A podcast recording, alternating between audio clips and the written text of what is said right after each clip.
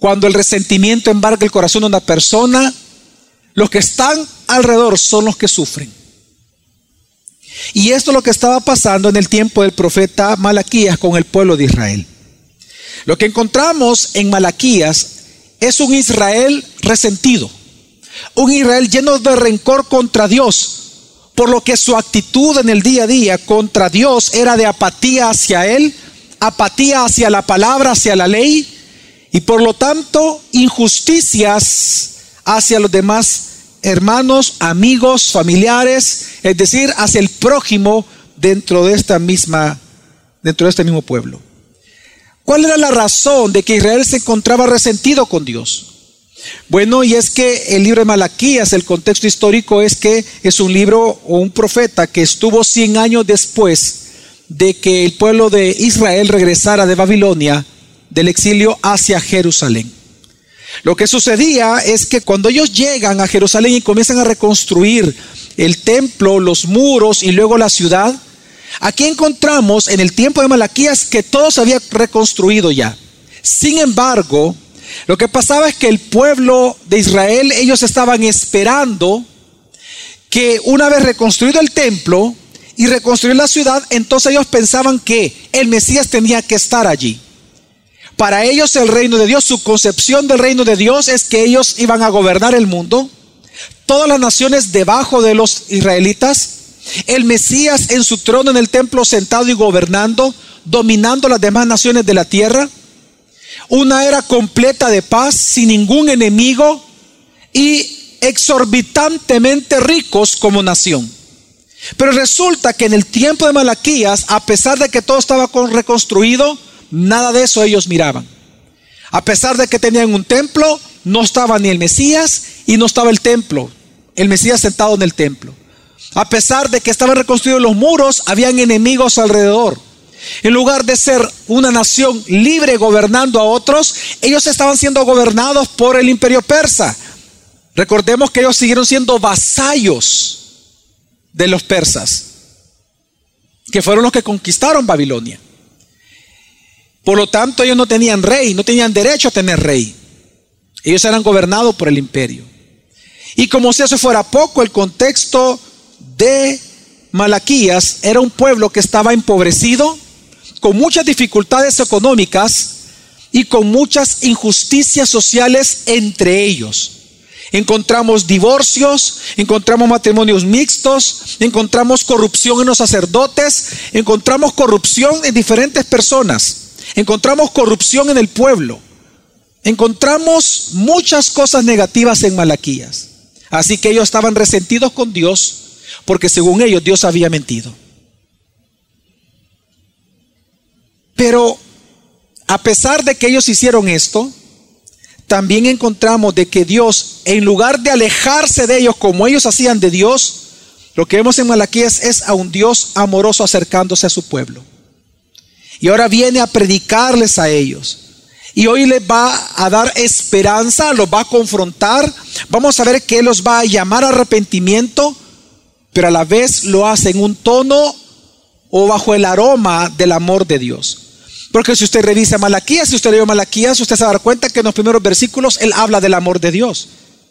Y Malaquías termina hablando del amor en donde dice Dios que va a hacer volver el corazón de los padres a los hijos y el de los hijos a los padres. Es decir, que el hilo que teje cada página de Malaquías es el hilo del amor de Dios. Y es contrario, ¿no? A lo que estamos viendo en la reacción del pueblo hacia él. Así que lo que nosotros vemos es esto. Ah, la idea central del libro de Malaquías es mostrar que cuando el pueblo de Dios se sabe amado por Él, es decir, por Dios, entonces es un pueblo que responde con fidelidad a la ley y con esperanza en Dios. Pero cuando el pueblo de Dios ignora el amor de Dios por Él, termina ignorando el pueblo a Dios e ignora al prójimo también. Así el objetivo, por lo tanto, del profeta Malaquías fue muy claro.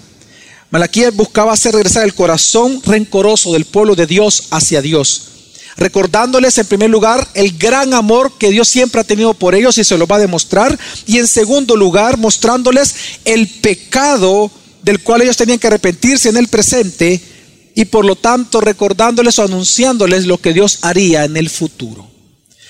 La estructura del libro es bien interesante, es diferente a otros libros del Antiguo Testamento, porque el libro de Malaquías usted va a encontrar que son seis disputas que hace Dios contra el pueblo de Israel.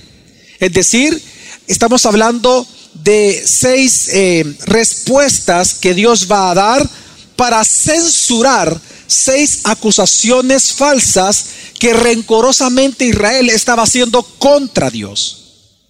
Así que vamos a encontrar seis disputas con las cuales Dios va a censurar seis ideas erróneas que el pueblo de Dios tenía acerca de su Dios, por lo cual estaban acusando a él de todo pecado y de todo problema que ellos estaban viviendo. Digo que es interesante esta estructura porque no la encontramos en otro libro del Antiguo Testamento. Si usted, eh, nosotros podemos recordar que hay disputas, por ejemplo, en Job. Hay muchas disputas.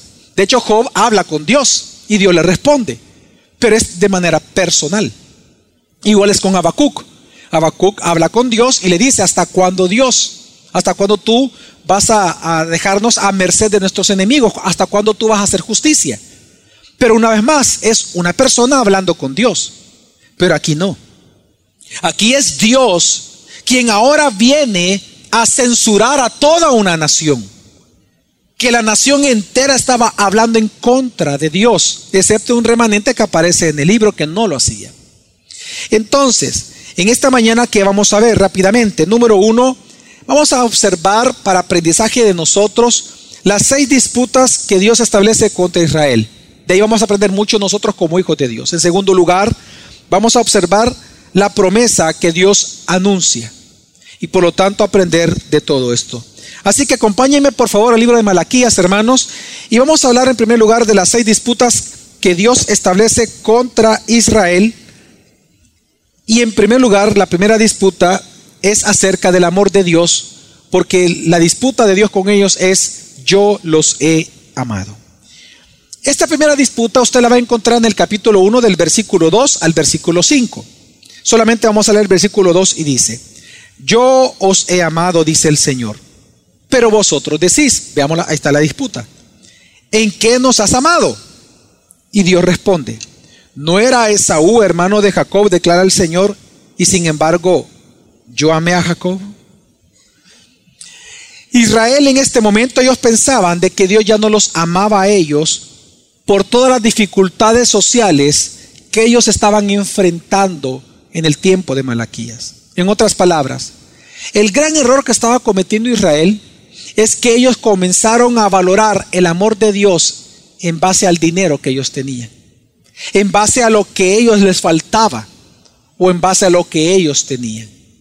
En otras palabras, ellos cuantificaron el amor de Dios. Entonces, como tenían poco, significaba que Dios los amaba qué? Poco. Y como tenían mucha pobreza, significa entonces que Dios no los amaba. Sin embargo, vemos a Dios, a un Dios amoroso aquí. Vemos a Dios que con amor y por amor les dice, no, no es así. Yo sí los amo. Es más, si usted revisa la frase, dice, yo os he que amado. Es un pretérito continuo. Es decir, yo siempre te he amado. Y la pregunta de ellos es lógica en su rencor, en su resentimiento pecaminoso, obviamente. ¿Cómo? ¿Cómo saber Dios que tú nos has amado? Y él responde de manera bien espectacular, porque la respuesta de Dios es la elección incondicional. La respuesta es lo que aquellos que tenemos doctrina calvinista llamamos la predestinación. Y qué interesante que Dios saca este tema. Él dice, ¿tú, sabes, ¿tú quieres saber cuánto yo te he amado? Sí. Pues mira la elección que hice. A Jacob amé y a Esaú aborrecí. Yo te elegí incondicionalmente como mi pueblo del pacto. Sabemos por lo que dice Deuteronomio de que Dios les dice a ellos, no había nada especial en ti. Tú eras el menor de las naciones de la región mesopotámica. Tú eres el pueblo más pecador de todos ellos. Y sin embargo, yo te escogí a ti para ser el pueblo de mi promesa. Así que yo te amo y siempre te he amado. ¿Cómo saberlo? mira la lección incondicional que yo he hecho de ti sin que tú lo merecieras. Así nosotros hoy, hermanos. Muchas veces nosotros caemos en el terrible error y pecado de pensar de que Dios no nos ama. Cuando viene una enfermedad a tus hijos o una enfermedad a tu propio cuerpo. Cuando tú no tienes trabajo o cuando hay mucha dificultad en tu matrimonio o cuando hay mucha dificultad en tu familia, es normal en nuestra carne pecaminosa pensar de que Dios no nos ama como aquellos a los cuales aparentemente todo les va bien. Y caemos en ese pecado de querer cuantificar el amor de Dios por lo que nuestros bolsillos mantienen. Pero realmente Dios nos enseña en Malaquías que si nosotros queremos saber cuánto Dios nos ama, entonces hermanos y hermanas, miremos a la cruz de Jesucristo. Si tú quieres saber cuánto Dios te ama, entonces mira la cruz. Porque ahí tú puedes ver que el amor de Dios ha sido tan grande y tan fuerte sobre ti. De tal manera Dios te amó que dio la vida de su Hijo por ti. Sin que tú lo merecieras. Y resulta que sin tú merecerlo, Dios te elige. Te predestina para salvación. Aunque tú nunca lo mereciste, no lo mereces y nunca lo vas a merecer. Pero Él lo hizo. Así que en eso tú puedes observar cuánto Dios te ama a ti. Por, este, por esta razón, en este concepto de amor que Dios presenta, es que en el Nuevo Testamento encontramos que diferentes escritores, como Pablo, por ejemplo, ocupan la palabra amor como un sinónimo de justificación. Porque es lo que aquí está diciendo Dios. ¿Tú quieres saber cuánto yo te amo a ti? observa tu salvación y verás cuánto yo te amaba. En segundo lugar, la segunda disputa que encontramos en Malaquías es del versículo 6 hasta el capítulo 2, versículo 9. La segunda disputa que Dios hace, es, les menciona, es que ustedes han menospreciado mi nombre. Y Él va a demostrar cómo lo han hecho. Dice Malaquías 1, del 6 al 8, versículo 3. El hijo honra a su padre y el siervo a su señor. Pues si yo soy padre, ¿dónde está mi honor? Y si yo soy Señor, ¿dónde está mi temor?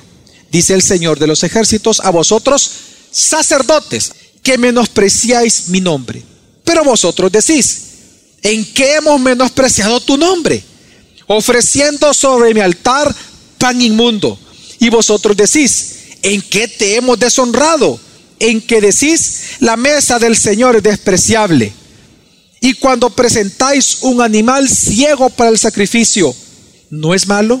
Y cuando presentáis al cojo y al enfermo, ¿no es malo? ¿Por qué no lo ofreces a tu gobernador? ¿Se agradaría de ti o te recibiría con benignidad? Dice el Señor de los ejércitos. También decís, ay, qué fastidio y con indiferencia lo despreciáis, dice el Señor de los ejércitos. Y traéis lo robado o cojo o enfermo. Así traéis la ofrenda. Aceptaré eso de vuestra mano, dice el Señor. Es interesante que en la región mesopotámica, entonces, en toda esta región donde se encontraba Israel, era muy común que las naciones, ellos creían que ellos, los seres humanos, existían para alimentar y para sustentar a los dioses. Por eso es que ellos a los altares en donde dejaban ellos sus ofrendas le llamaban mesa, mesa para comer, en donde ellos llevaban sacrificios a los dioses paganos para ellos darles de comer durante la semana. Digo esto porque esa figura Dios la ocupa acá, pero de manera contraria. Porque ahora Dios va a hablar porque Él está exigiendo que cumplan la ley en base a los sacrificios, de cómo tiene que ser la ofrenda, por lo siguiente. Porque Dios lo que está mostrando aquí es que con el Dios verdadero no es así. No es que nosotros le damos, tenemos que dar ofrendas a Dios para que Él coma como que si estuviera hambriento en este momento. No. Sino que lo que Dios está enseñando es que las ofrendas no debían de presentarse para sustentar a Dios sino para testificar que ellos estaban siendo sustentados por Dios durante toda la semana. Y aquí entonces Dios lo que está mostrando es que el ofrendar tenía que ser una acción de gracias a Dios, tenía que ser adoración. Y ellos lo habían convertido en un rito, mas no en adoración. ¿Sabe qué está pasando acá, hermanos? Dios lo que está mostrando es que las ofrendas no tenían para que, como las demás naciones pensaban, sustentar al Dios verdadero, sino que las ofrendas tenían que ser un testimonio público de que Dios era el que los sustentaba a ellos todo el tiempo. En otras palabras, las ofrendas tenían que darse de lo que Dios les daba a ellos primero. Y esto es lo que nosotros vemos replicado en el Nuevo Testamento. Es el mismo sentido de las ofrendas de hoy en el Nuevo Testamento. Pablo dice, cada uno de vosotros aparte el primer día de la semana, que es el día que? Domingo. El primer día de la semana es el día domingo. Cada día aparte, el primer día de la semana, es decir, entregue la ofrenda a la iglesia, según haya que prosperado. Y esto es lo que está enseñando acá, solo que en el Antiguo Testamento. Que nosotros damos a Dios y glorificamos a Dios de lo que Él nos da a nosotros primero. Dios es glorificado cuando tú traes una ofrenda a Él de lo que Él te ha prosperado. Eso lo glorifica a Dios más que prometerle tú a Dios darle cuando Él te dé a ti primero. Que es lo que hacen hoy en día las grandes, eh, eh, eh, las, las religiones y las, y las iglesias de prosperidad. Que te dicen, haz un pacto con Dios, que Él te dé primero y luego entonces dale qué? Tú. No, Dios es glorificado cuando de lo que Él te ha dado, entonces tú le das a Él como testimonio a todos de que tu sustentador es Dios. Y es lo que está pasando acá. Nosotros, hermanos, no debemos de ofrendar de lo que no tenemos. Ofrendamos de lo que se nos ha sido dado. Eso es lo que glorifica a Dios. Por eso es que las ofrendas son un acto de adoración. Porque estamos hablando de que Dios nos ha prosperado, que todo lo que tenemos es de Él. Por eso ofrendamos porque lo adoramos y le damos acciones de gracias. En este texto lo que Dios está haciendo es, está reprendiendo a los sacerdotes, porque eran ellos los encargados de enseñarle al pueblo a no traer lo malo, sino traer lo bueno. Pero como a ellos no les importaba Dios y ya no les importaba todo esto, sino que era para ellos un rito y una religión ya, entonces permitían y celebraban que trajeran de lo robado. Imagínense el nivel de tacañería al cual había llegado ya Judá que ellos, en lugar de darle a Dios de lo que ellos tenían, para no tener menos, ¿qué hacían?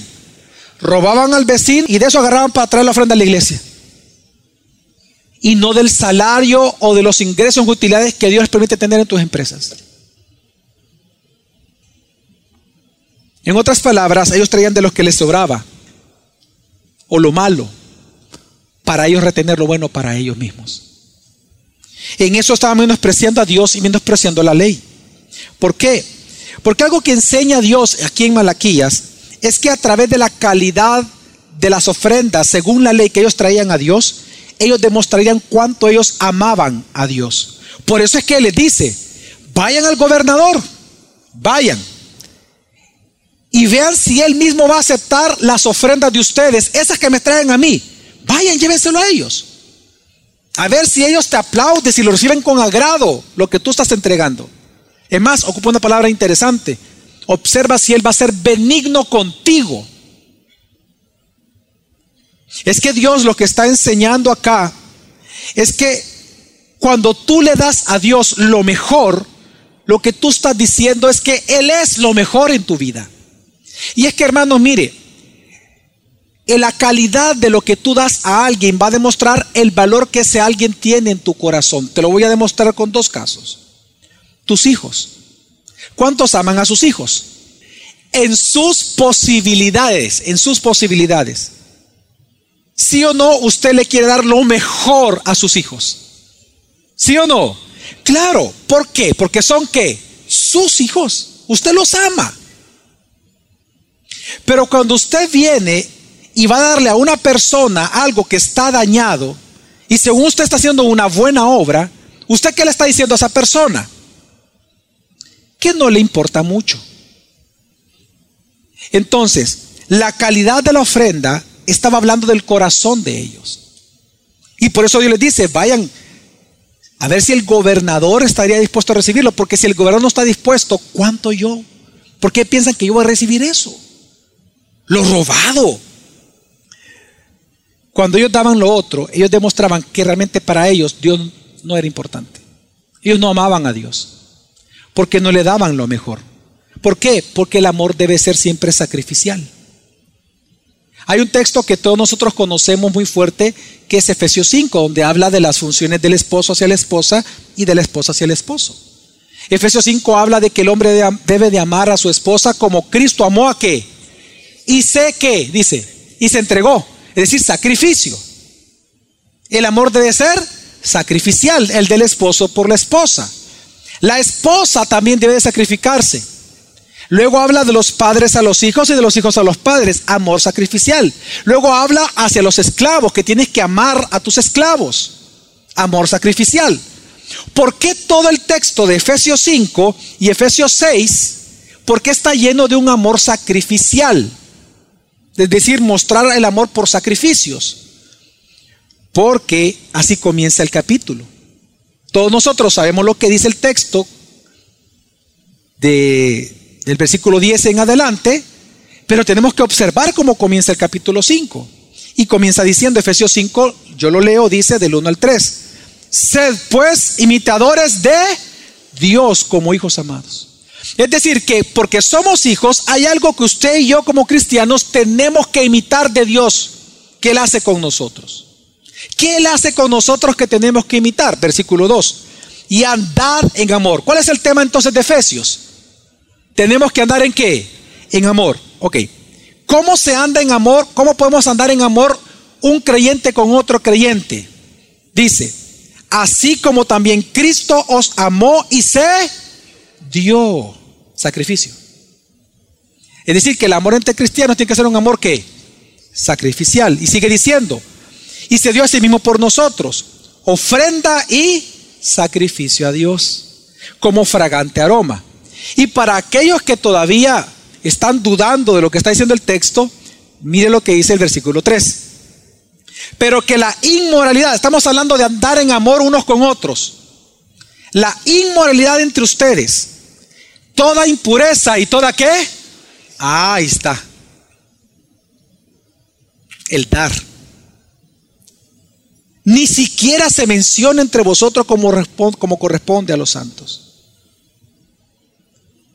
El amor sacrificial es parte de la vida cristiana. Por lo tanto, Después de hablar de esto es que le da la orden a los esposos de amar de manera sacrificial a su esposa. Mostrarle por medio de sus actos que se sacrifica por ella. ¿Por qué menciono todo esto? Para llegar a este punto. Hermanos, al igual que en tiempos de Malaquía, Dios nos enseña a nosotros a ser generosos unos con otros. Pero cuando tú veas a ser generoso, cuando tú pienses en dar algo a alguien, hazte la siguiente pregunta. Esto que yo puedo dar según mis posibilidades, ¿es lo mejor que yo puedo dar? ¿Realmente es lo mejor? ¿O solo quiero darle esto a mi hermanito porque lo tengo aquí en la casa y no hay qué hacer con esto en la casa? Aquí me sirve como bulto y mejor se lo regalo al hermano. ¿O realmente es lo mejor que tus posibilidades te pueden ayudar a darle a esa persona? La otra pregunta que tienes que hacerte cuando quieras darle algo a alguien esto que yo le quiero dar a esta persona, yo estaría dispuesto, yo tendría tranquilidad en entregárselo a la persona más importante del país.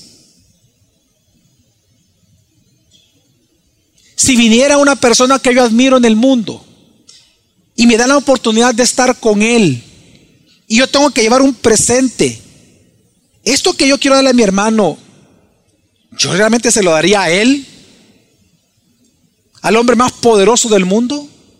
Si fuera el rey David, ¿qué regalo tú le llevarías al rey David? ¿Acaso tú le darías lo que hoy esta mañana le diste a tu esposa? ¿Acaso tú le darías lo que le das a tu hermano cuando está en necesidad? ¿Que tú le puedes dar aún más? Ojo hermano, la línea es bien delgada en la tacañería, en la avaricia. Tú puedes darle algo bueno a alguien, pero si no es lo mejor, lo que tú le estás diciendo a esa persona, es que esa persona no es importante para ti. Y la tercera disputa que encontramos en Malaquías es la siguiente. Dios viene y les dice que ellos estaban siendo desleales al pacto de Dios. Y la muestra de ellos es que se estaban divorciando. El divorcio. Malaquías 2.10 dice, ¿No tenemos todos un mismo Padre? ¿No nos ha creado un mismo Dios? ¿Por qué nos portamos deslealmente unos con otros profanando el pacto de nuestros padres? Deslealmente ha obrado Judá y una abominación se ha cometido en Israel y en Jerusalén, pues Judá ha profanado el santuario del Señor que él ama y se ha casado con la hija de un Dios extraño. Lo que estaba sucediendo es que y Malaquía los está confrontando en nombre de Dios, es que ellos estaban siendo desleales al pacto. ¿Pero a qué parte del pacto? A aquello que decía que no tenían que casarse con mujeres extranjeras. Ellos, los judíos, solo tenían que casarse entre judíos. ¿Por qué? Porque lo que Dios, y Dios, Dios lo explica, porque Dios, lo que Dios quería es que ellos no se contaminaran con los ídolos de las otras naciones. Al casarse con personas de otra nación, prácticamente se casaban con los dioses de ellos. Y, la historia de Israel demuestra que cada vez que hubieron matrimonios mixtos, que así se le llama en la escritura, cada vez que había matrimonios mixtos, Israel, todo Israel, se llenaba de ídolos y dejaban de adorar al Dios verdadero. Entonces lo que estaba pasando aquí era eso, que Judá, Israel estaban adorando una vez más a dioses falsos, porque se estaban casando con mujeres de otras naciones. Y por eso luego, en ese contexto, es que aparece Malaquías 2 del 13 al 16. Y esta otra cosa, 6, cubrís el altar del Señor de lágrimas, llantos y gemidos, porque Él ya no mira la ofrenda ni la acepta con agrado de vuestra mano. Y vosotros decís, ¿por qué? Porque el Señor ha sido testigo entre tú y la mujer de tu juventud, contra la cual has sobrado deslealmente, aunque ella es tu compañera y la mujer de tu pacto. Pero ninguno que tenga un remanente del espíritu lo ha hecho así, es decir, el despreciar a la esposa. ¿Y qué hizo éste mientras buscaba una descendencia de parte de Dios? Prestad atención, pues a vuestro espíritu, no seas desleal con la mujer de tu juventud, porque yo detesto el divorcio, dice el Señor Dios de Israel, y el que cubre de iniquidad su vestidura. Lo que estaba pasando con ellos, hermanos, es que no solamente los hombres estaban casando con mujeres extranjeras, sino que se estaban divorciando de sus esposas para casarse con mujeres extranjeras más jóvenes. Entonces comenzaron a dar carta de repudio sin justificación. Ahora, quiero que entienda que esto es algo que estaba pasando en aquel momento. En la Biblia aparecen dos causales de divorcio. Adulterio y un esposo o una esposa inconversa. Sin embargo, causal no significa que es mandamiento, sino que son concesiones que Dios da para divorciarse. Pero lejos de esas dos, no hay razón para divorciarse. Entonces, lo que estaba pasando aquí es que ocupaban cualquier excusa para dar carta de repudio a los hombres y a su esposa para casarse con mujeres más jóvenes pero extranjeras. Y lo que estaba pasando es que ellos se volvieron idólatras. Por eso es que Dios, Dios dice que nadie que tenga su espíritu, dice, jamás ha hecho así. ¿El qué? Divorciarse. Dios lo que está diciendo es lo siguiente. Nadie quien tenga mi Espíritu Santo va a tomar cualquier causal para el divorcio.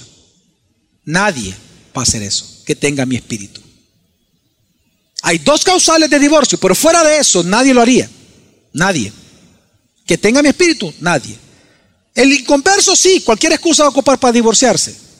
Entonces, lo que estamos viendo aquí, junto con lo que venimos hablando de los sacerdotes, es la diferencia, Dios está criticando, Dios está juzgando, más bien dicho, la, la religión de ellos, que en lugar de ser seres adoradores, eran seres religiosos. Porque la diferencia entre religión y culto verdadero es bien grande. La religión, si usted se da cuenta, la religión lo que hace es que tú tengas o te hace pensar que tú puedes tener una relación correcta en vertical, es decir, hacia Dios. Pero la religión nunca te lleva a tener una correcta relación en horizontal con el prójimo. Ellos iban a, fíjense bien, llevaban algunas ofrendas, ellos hacían ciertas cosas, lloraban en el altar, que es lo que está Dios aquí hablando, que ellos decían que se arrepentían, pero a la vez estaban casando. Es decir, que ellos supuestamente tenían una relación correcta con Dios, pero era incorrecta con sus propias esposas, a las cuales juzgaban, las abandonaban por casarse con otras mujeres más jóvenes. por pura lujuria, por puro pecado. Pero ellos decían que tenían una correcta relación con Dios. Entonces, hermanos, esta es la diferencia entre la religión y el culto. Que la religión no tiene ninguna influencia en tu moralidad y ética personal hacia los demás. Mientras que tu verdadera adoración o tu culto a Dios sí. Cuando tú comienzas a amar a Dios por sobre todas las cosas, con todas tus fuerzas, con toda tu mente, con todo tu corazón y con toda tu alma, entonces puedes amar de manera horizontal a tu prójimo como a ti mismo, pero no al revés. Y es lo que está hablando en Malaquías. Y esto lo vemos hoy en día en nuestra cultura salvadoreña. Vemos mucho rito, mucha religión. Se cree que el 98% de los salvadoreños son religiosos. Vemos mucha religión, muchos ritos, pero no vemos lealtad. Vemos violencia doméstica, hombres abusando, divorcios injustificados, adulterios, injusticias, padres que no crían en el temor del Señor a sus hijos, cristianos que dicen, ah, es que yo no tengo una vida eh, eh, eh, sagrada como tú, sino que mi, yo tengo un trabajo secular, yo trabajo en lo secular. ¿Qué es eso? ¿Cómo se come eso? Eso se llama dualismo. Ante los ojos de Dios, ante la faz de Dios, corandeo, no existe tal cosa como tu vida secular y tu vida espiritual. Porque todo tú le perteneces a Dios. Para el cristiano no existe tal cosa como una vida secular. Toda tu vida es de adoración a Dios. Cada momento tú adoras al Señor. Ahí sentado, en este momento, tú puedes estar o adorando a Dios o adorando un ídolo pensando en la pornografía que viste anoche. Puede estar ahí sentado en una actitud correcta, en vertical con Dios, pero por dentro tú estás pensando en porquerías. Es terrible. Es lo que vemos hoy en día en El Salvador. Que muchos cristianos se confunden de que Dios solamente tiene poder en el ámbito sagrado, más no en lo secular, porque así son las cosas, así es la vida secular. No. Toda tu vida debería ser adoración a Dios. Porque toda tu vida le pertenece a Dios. En cuarto lugar, en la cuarta disputa es que ellos acusaban a Dios de, él ser injusto. Malaquías 2.17 dice, habéis cansado al Señor con vuestras palabras y decís, ¿en qué le hemos cansado? Cuando decís, todo el que hace mal es bueno a los ojos del Señor. Y en ellos Él se complace. O ¿dónde está el Dios de la justicia? Lo que estaba pasando es que ellos se creían tan buenos y tan merecedores de no sufrir por ser ellos buenos, que entonces se comparan con los malos y dicen, ve, pero el que el malvado está prosperando más que yo. Así que ellos decían, bueno, si Dios no hace nada con ellos, yo puedo ser igual que ellos y voy a recibirlo de ellos. Y por eso en ese contexto Mire lo que la respuesta, ¿cuál fue la, ¿cuál fue la respuesta de Dios a esta acusación de ellos? De decir que Dios es injusto. Veamos la respuesta de Dios. Malaquías 3, del 1 al 2 dice, He aquí, yo envío mi mensajero y él preparará el camino delante de mí. Y vendrá de repente a su templo el Señor a quien vosotros buscáis y el mensajero del pacto en quien vosotros os complacéis. He aquí viene, dice el Señor de los ejércitos. Pero ¿quién podrá soportar el día de su venida? ¿Y quién podrá mantenerse en pie cuando Él aparezca? Porque Él es como fuego de fundidor y como jabón de lavanderos. Aquí hay dos personajes que menciona el texto. La forma en que Dios responde que Él es justo es diciendo lo siguiente, miren, yo soy tan justo que yo voy a enviar un mensajero antes de la venida del Mesías. Este mensajero preparará el camino del Mesías. Cuando ustedes vean al mensajero, Ustedes saben que ya está presente ahí con ustedes el Mesías. Y este Mesías dice que de repente vendrá a su templo. Pero este Mesías vendrá con fuego consumidor. Yo soy tan justo que allí, ahí va a ser llorar y crujir de dientes. Yo sí voy a pagar al malvado. Pero lo voy a hacer cuando yo quiera, no cuando tú me lo digas. Cuando yo lo decida. Porque yo soy justo. Y es tremendo.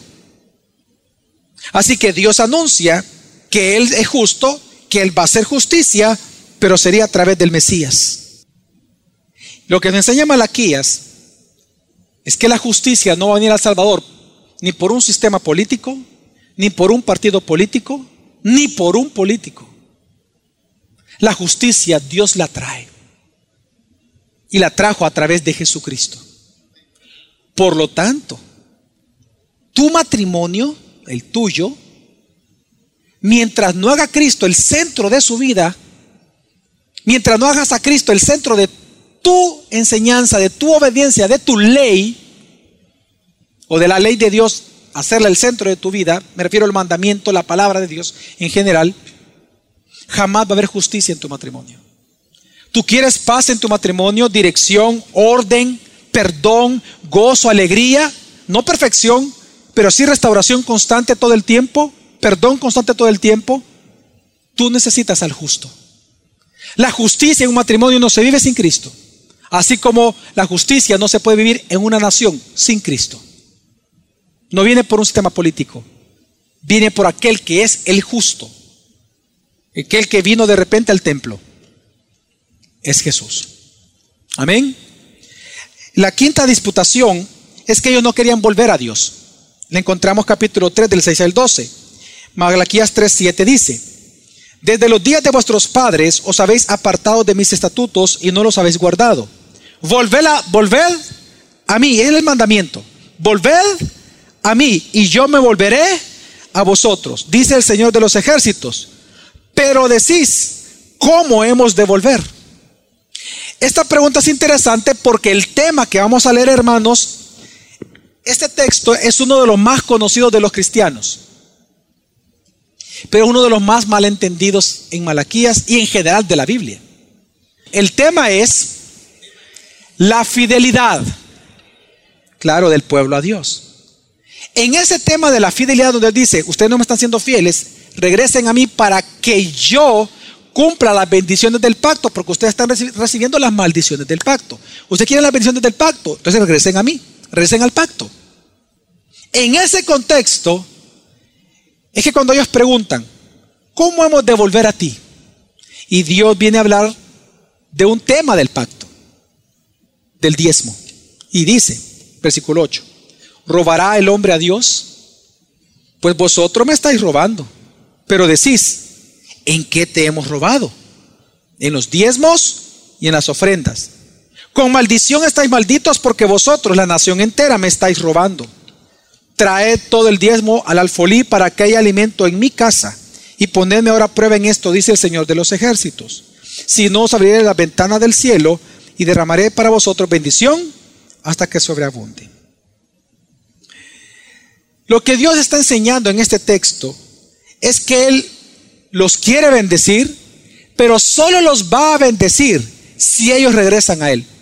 Porque así era el pacto antiguo. Recuerde que así como estaban las bendiciones del pacto en Deuteronomio, que también aparecen las maldiciones del pacto. Ellos estaban viviendo las maldiciones del pacto. Según la ley de Moisés, ¿cómo salir de las maldiciones del pacto y regresar a las bendiciones del pacto? obedeciendo la ley. Y es lo que Dios está mencionando acá. El tema es la fidelidad. Es decir, Dios le está diciendo, cuando ustedes vuelvan a mí, entonces yo ya justamente puedo volver a bendecirlos con las bendiciones que mi pacto he hecho con ustedes. Miren hermanos, pero ¿por qué saca el tema del diezmo Dios acá? ¿Por qué el tema del diezmo? El tema del diezmo es fascinante en el Antiguo Testamento. Porque eh, si usted se da cuenta, el diezmo no aparece dentro de los diez mandamientos de las tablas de la ley, pero sí aparece en las demás leyes de Moisés, que Dios le dio a Moisés. Hay alrededor de unos 17 capítulos nada más en el Antiguo Testamento que hablan del diezmo. interesante, son pocos. En comparación con la cantidad grande de capítulos que hay en todo el Antiguo Testamento. Sin embargo, lo interesante es que Dios pide el diezmo antes del exilio y ahora después del exilio lo sigue qué? Pidiendo. O sea que es importante, es un tema que aunque aparece poco, pero es de suma importancia. Y ahí viene el punto. ¿Por qué? ¿Por qué para Dios el tema del diezmo es importante? Una vez más, porque muestra el corazón. que era el diezmo. El diezmo era darle a Dios el 10% de lo que a ellos les ingresaba. Ahora, ¿dónde tenían que dar el diezmo? ¿Quién recuerda? En el alfolí, en el templo. ¿Por qué en el templo? Porque el diezmo servía para mantener el templo y para sustentar a quienes? A los sacerdotes que ministraban en el templo. ¿Por qué ellos tenían que recibir el diezmo de todo el pueblo y comerlo? Después de presentarle a Dios la parte que le correspondía, las demás partes que quedaban ahí era para el sacerdote que presentaba la ofrenda y para sus hijos. De eso comían, de los diezmos de ellos. Pero ¿por qué? Veamos dónde está el punto acá de, de Dios, el que Él está reflejando acá. Cuando el pueblo hebreo entra a la tierra prometida, ¿cuántas tribus eran? Doce. Pero ¿cuántas recibieron tierra para trabajarle y ellos prosperar? Once. Los levitas, Dios les dijo, tu herencia yo voy a hacerlo. Entonces, tú no vas a tener tierra. En otras, mire, lo voy a poner en contexto.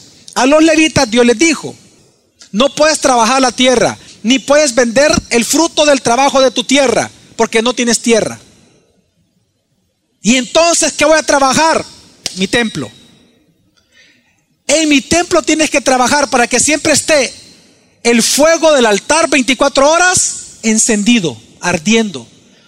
24 horas encendidas los menorá. 24 horas tiene que haber panes en la mesa de la proposición. 24 horas yo tengo que estar siendo adorado. Y cuando venga alguien, ahí sí, de las otras 11 tribus. Entonces, cuando ellos vengan al templo y presenten sus ofrendas, va a haber un sacerdote que va a mediar esa ofrenda. Va a haber un sacerdote que va a orar y a interceder por ellos ante mí. Así que tú no puedes pensar que vas a tener la vida de ellos. No, no puedes.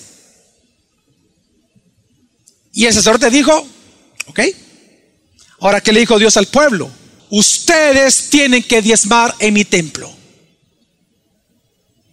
Me tienen que adorar con eso. Y tienen que sostener esto que yo levanto porque es mi obra.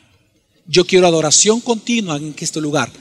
Pero necesito que ustedes, no es que necesitan, yo te ordeno que tú mandes acá. ¿Qué pasó? Para que vea lo que yo está diciendo. ¿Qué pasó? Bueno, que cuando ellos dejan de diezmar, ¿qué tienen que hacer los sacerdotes? Porque todos los sacerdotes eran solteros o casados. Casados. Y tenían hijos. Y porque ¿qué eran las ofrendas? Eran animales. Es que era así, hermano. Venía una persona con, con la ofrenda, al sacerdote miraba, esta es una ofrenda de sacrificio, de expiación de pecados, porque había de holocaustos y otro más. ¿Ok? Ah, ok. Entonces venía, partía, se sacaba las tripas, luego sacaba la, grasa y eso es lo que quemaba en el altar. Y la otra parte que quedaban como las piernitas y otras cosas, la oreja, la cabeza, todo, eso se lo presentaba a sus hijos, a su esposa, era para él, para él comer. Entonces, si no venía gente con el diezmo, ¿qué hicieron los sacerdotes? Se fueron del templo y entraban al lugar santo y no había panes ¿dónde? En la mesa de la proposición. Estaba el menorá, pero el menorá no estaba encendido. Y si tú estabas enfermo, tú tenías que ir a los sacerdotes para que oraran. Y tú entrabas, el enfermo entraba y resultaba que, que no había quien, quien orara por él. Y tú eres pecador y tú querías el perdón de Dios, pero la persona que intermediaba que era sacerdote para tu perdón, no que.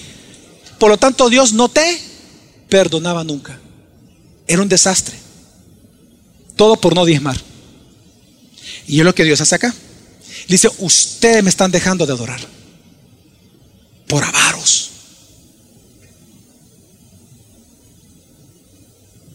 El tema no es aquí el sacerdote, el tema no es el cabrito, el, no, el tema es Dios. No había adoración a Dios. En otras palabras, ellos dejaron de diezmar porque a ellos les dejó de importar Dios y el templo. La adoración ya no les importaba. A ellos, a ellos lo que les interesaba es tener más dinero. Claro, recuerda el contexto, era una época de pobreza. Ellos les interesaba más retener que darle a Dios. Por eso es que nosotros lo que vemos aquí es que al igual que Jeremías, Zacarías, aquí Malaquías está enseñando, que Dios no va a dar las bendiciones del pacto si tú no regresas al pacto. Es lo que Dios está diciendo acá. Ahora, esto es algo similar, no igual, pero similar a lo que Pablo predicó, porque Pablo llegó a decir, yo deseo, amado, que seas prosperado en todo, así como prospera tu alma. ¿Qué va primero? Para prosperar en todo, ¿qué tiene que prosperar primero? Tu alma. ¿Qué es lo que Dios está diciéndoles aquí a ellos? ¿Tú quieres tener más dinero? Dame más. ¿Tú quieres tener más cosas? Dame más. ¿Quieres tener paz? Dame más. Es que la maldición que estás viviendo es del pacto. Regresa a mí, volver a mí, dice el Señor. Pero ellos dijeron, ¿y cómo volver a ti? la adoración. Ahora, quiero que entienda que no esta no es una fórmula mágica, porque los predicadores de prosperidad ocupan esto para manipular. Esto no es una fórmula mágica, pero es una realidad que pasaba. Ahora, ya puesta en contexto, ¿qué nos compete a nosotros? Bueno, muy fácil. No levanten su mano, pero ¿cuántos de ustedes nunca han diezmado o no diezman porque no les interesa? ¿Sabes por qué no te interesa diezmar fielmente de tus ingresos? Porque a ti no te interesa esta obra de Dios simple. No te interesa. Vienes, pero no te interesa. El problema es de tu corazón, no es de Dios. Los que diezmamos lo hacemos con alegría. Nadie nos pone una pistola en la cabeza para diezmar. Lo hacemos por agradecimiento. Los que ofrendamos pues en la iglesia, los que ofrendamos. Como dice Pablo, según, según hayamos prosperado. ¿Por qué lo hacemos? Por adoración. Para mantener el templo. Para que haya gente laborando, pastores trabajando. Pero si tú no das ofrendas, es porque a ti no te importa la iglesia donde te congregas. No te importa. Aunque tú digas que amas a Dios, no lo amas porque no amas la obra de Dios.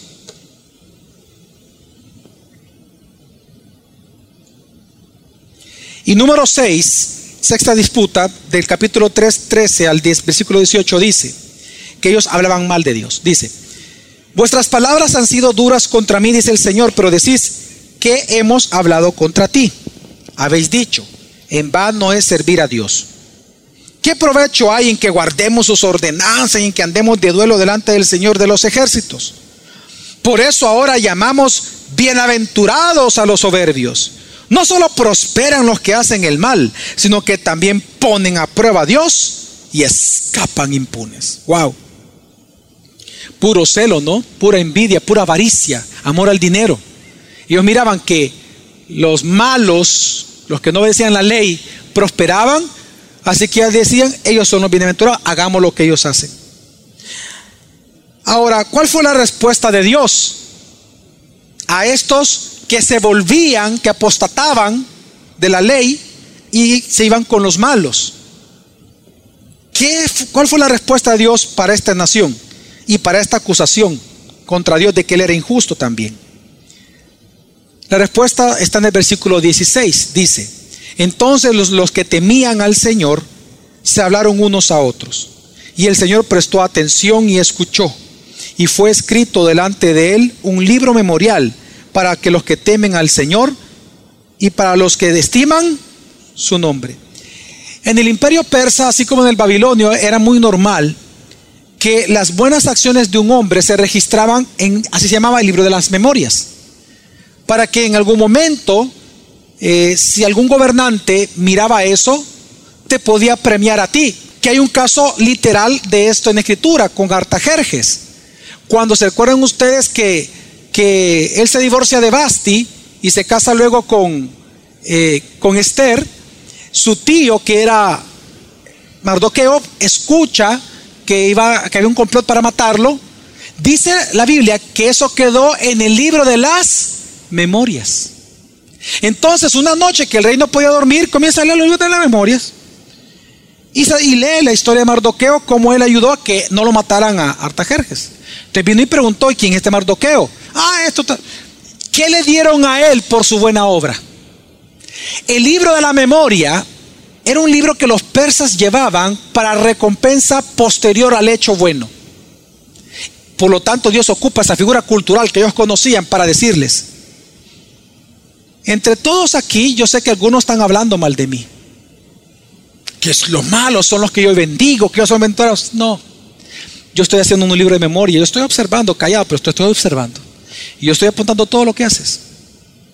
Y quiero que sepas que soy tan justo que te voy a dar según tus obras. Yo te voy a pagar y te voy a pagar bien. Eso lo dijo Jesús. Que aquellos siervos buenos y fieles, ¿qué va a pasar cuando lleguen al cielo?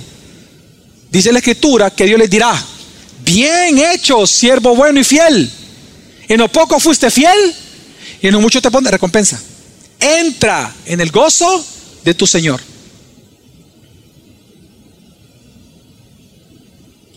Y es lo que Dios está diciendo acá. Tú y yo no debemos de servir a Dios para obtener algo de Él hoy. Si vamos a servir a Dios va a ser por temor y por adoración, como estos hombres lo hacían. Porque estos fueron aquellos que no se dejaron gobernar, estos que están en el libro de memoria, aquellos que no cayeron en estas trampas, sino que se mantuvieron perseverantes, firmes y fieles ante el Señor. ¿Y cómo termina el libro? Pues después de las seis disputas termina con una promesa que Dios anuncia y lo vamos a leer. Leímos en el capítulo 3, solo quiero recordar este texto, dice, Dios anuncia, he aquí yo envío a mi mensajero. Este no es el Mesías, es un mensajero del Mesías. Es previo al Mesías. Dice, he aquí yo envío a mi mensajero y él preparará el camino. ¿Delante de quién? De mí. Es decir, que el Mesías iba a ser el mismo Dios encarnado. Y vendrá de repente a su templo, ¿quién? El Señor. Ok. La pregunta es, ¿qué haría este Señor que vendría a su templo? Ahí sí, va a responder Malaquías 4 esta pregunta. Dice Malaquías 4.1 en adelante. Porque aquí viene el día ardiente como un horno, y todos los soberbios y todos los que hacen el mal serán como paja.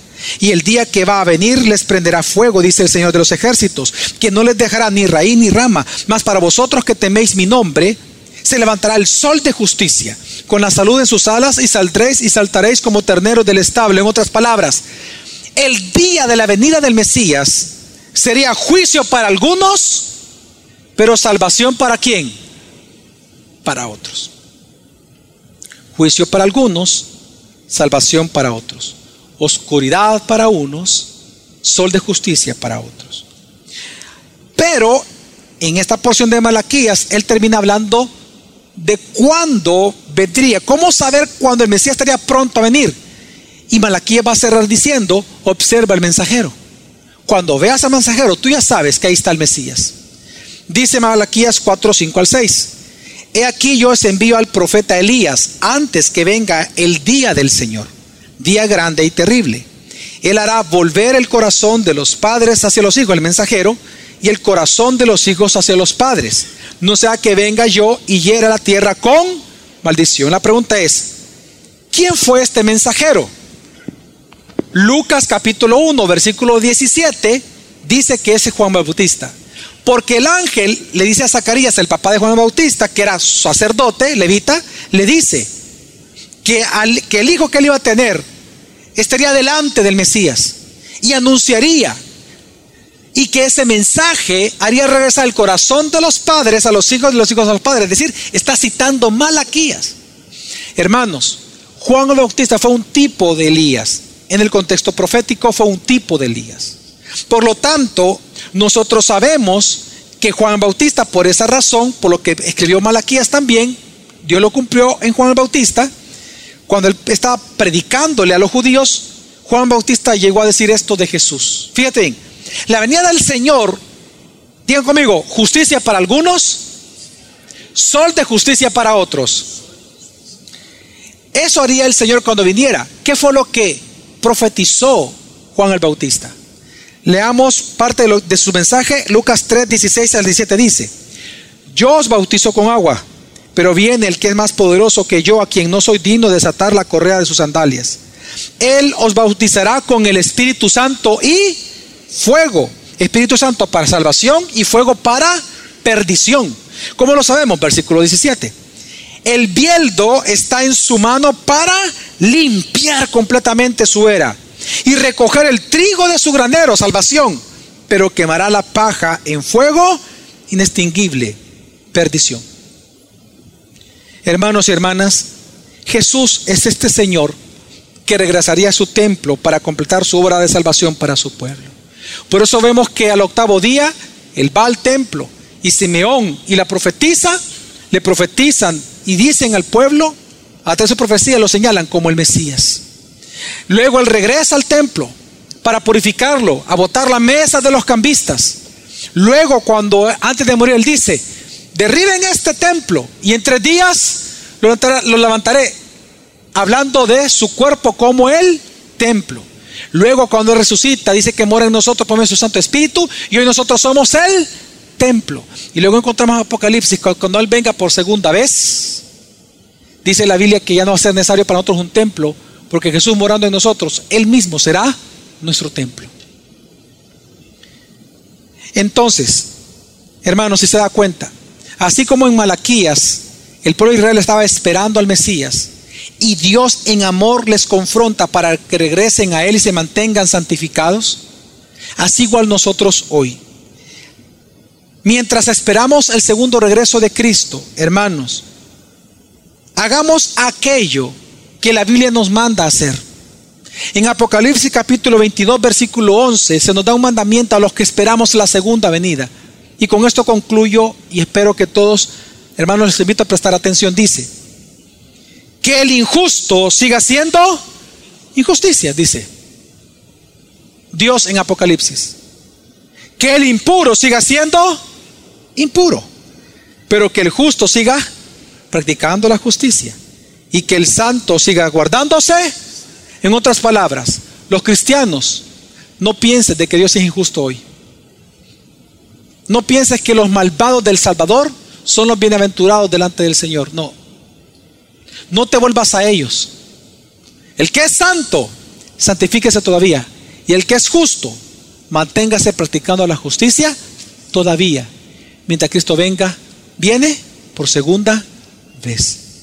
La idea central del libro, por lo tanto, es mostrar que cuando el pueblo de Dios se sabe amado por Él, el pueblo responde en obediencia y en adoración a Dios.